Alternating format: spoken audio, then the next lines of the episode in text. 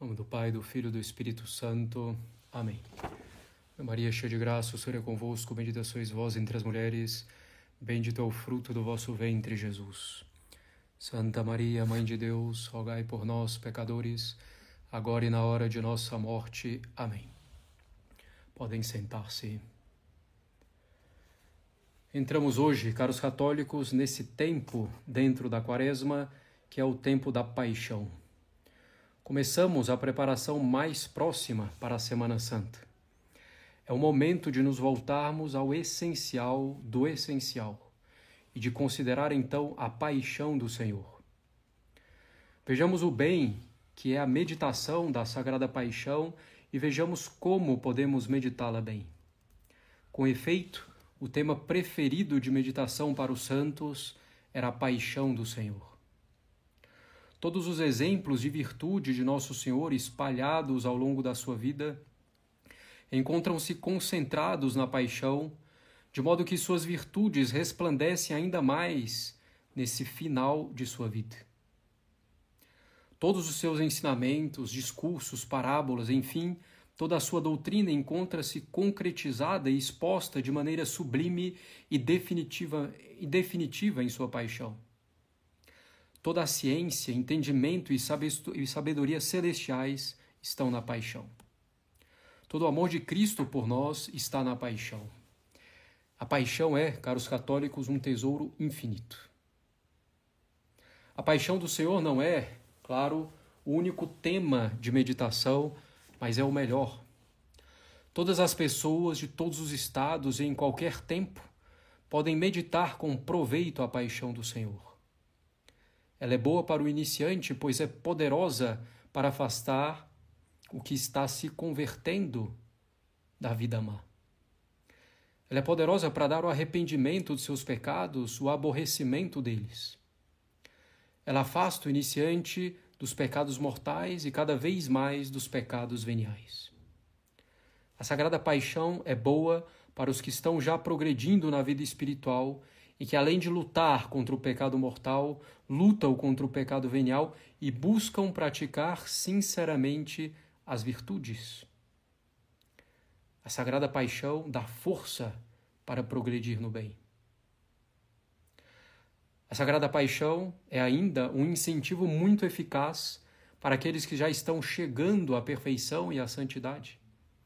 Aqueles que querem viver inteiramente dominados pelo amor a Deus vivendo apenas de Deus e para Deus para amá-lo sem medida. Isso, caros católicos, é porque a paixão do Senhor é um livro de amor, do amor de Deus por nós, um livro de amor de Deus pela nossa alma, pela sua alma, pela minha alma. O padre Luiz de la Palma, caros católicos, em que me inspiro, em boa medida para fazer esse sermão e cujo livro sobre a paixão recomendo muitíssimo. O padre Luiz de la Palma diz que devemos meditar a paixão colocando-nos diante de nosso Senhor, na presença dele, e com efeito ele está presente em todos os lugares.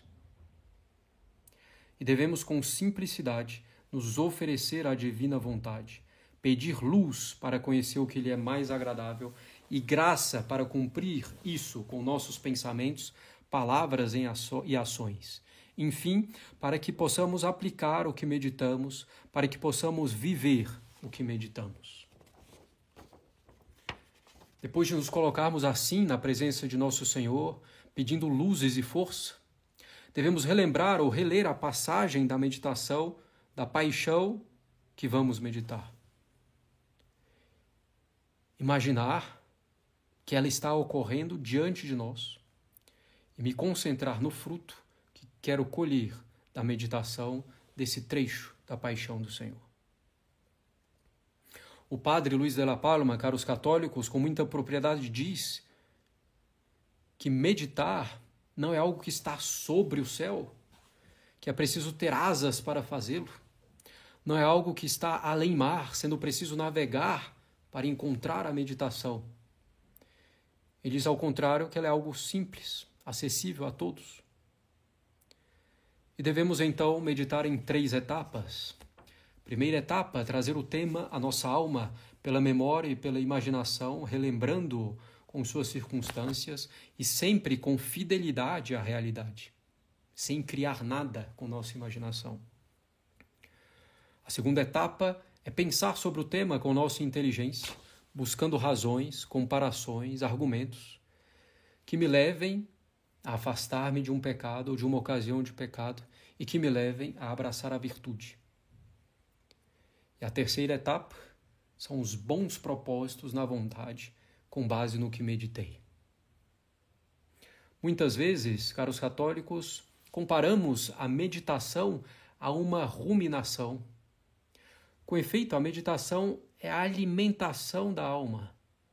Ela é o alimento para a nossa alma. Aprofundemos-nos um pouco, caros católicos, nessa comparação que pode ser muito esclarecedora para nós. Para manter o sustento do nosso corpo pela alimentação, nossa mão, utilizando o instrumento devido, leva o alimento até a boca, onde o mastigamos para sentir o sabor.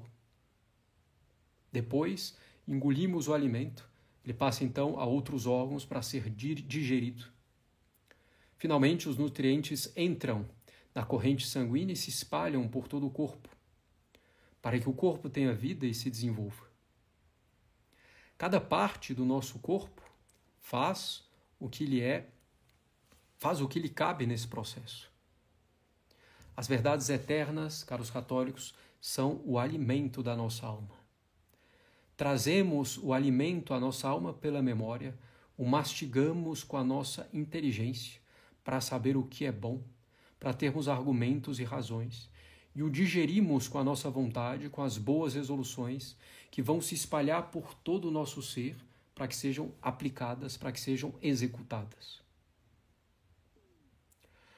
Da consideração da paixão, caros católicos, devemos trazer à memória e à imaginação os fatos reais narrados no Evangelho, sem inventar, sem recorrer a revelações privadas, extravagantes, detalhadas da paixão.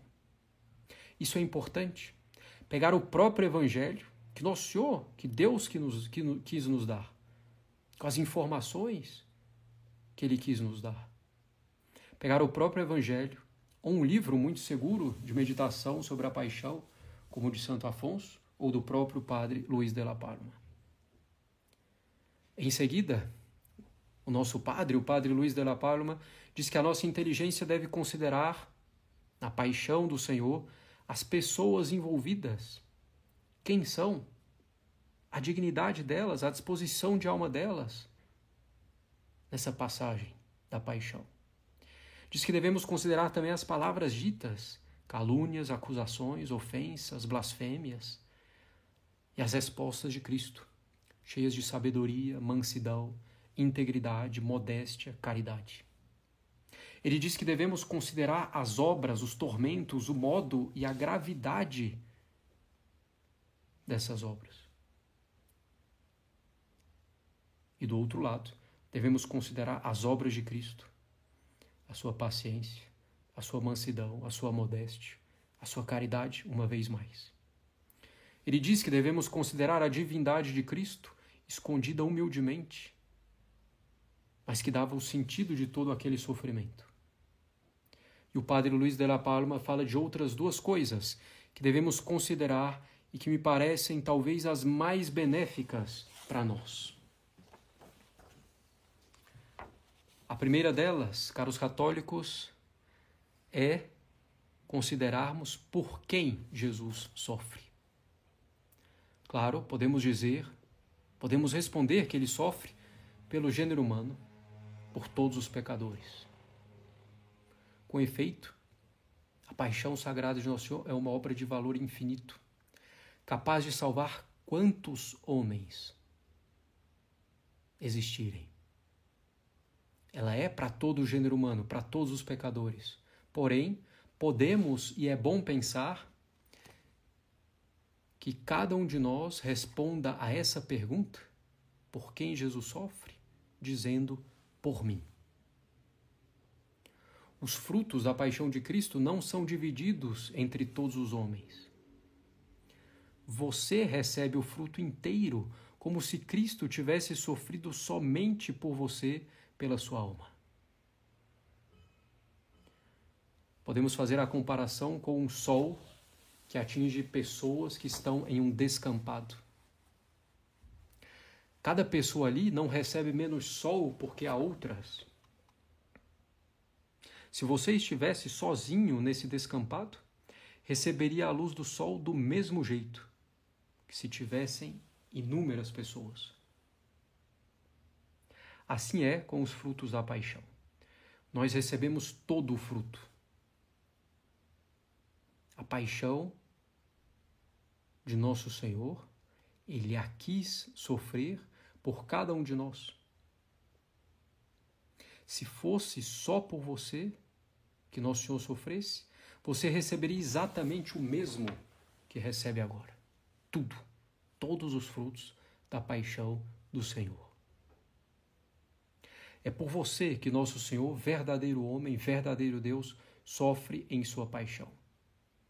Você estava diante dos olhos de Cristo enquanto ele sofria, como se não houvesse mais ninguém. Sua alma estava diante dos olhos dele como se não houvesse outra para ser salva. Foi por você que nosso Senhor fez tudo o que fez e não por todos de maneira genérica. Padre Luiz de la Palma diz para considerarmos então o coração de Jesus. Quais os desejos do coração de Cristo nesses momentos? Da sua paixão. Qual a sua motivação? Qual o amor que o leva a tudo isso? Amor ao Pai, amor a nós, amor a você que amor no seu sagrado coração, que amor intenso, veemente e sereno e puro. Ah, que excelente consideração! O coração de Jesus, suas aspirações e seus amores no momento da paixão.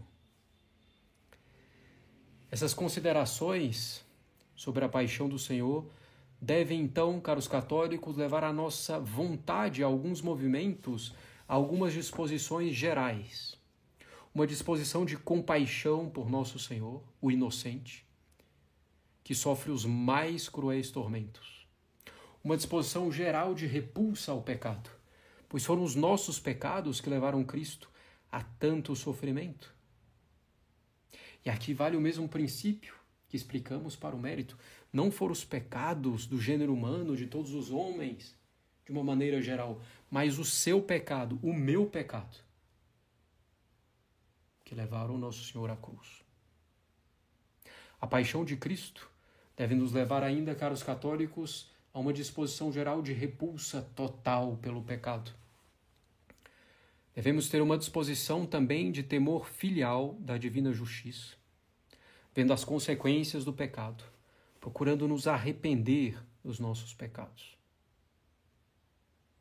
Devemos ter uma disposição de admiração pela sabedoria e bondade de Deus, que escolheu o melhor meio para nos salvar ao enviar seu próprio Filho feito homem.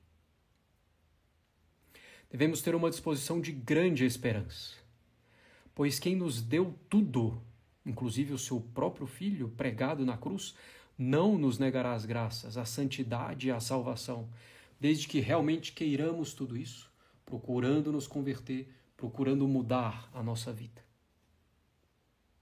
Devemos ter, caros católicos, essa disposição de imitar as virtudes de Cristo que brilham tanto em sua paixão.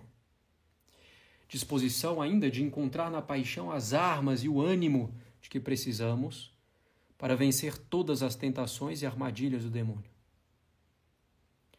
Devemos ter, caros católicos, essa disposição de zelo pela salvação das almas pois foi para isso que Cristo veio ao mundo e sofreu tanto. Porém, caros católicos, ainda duas disposições que me parecem as mais importantes.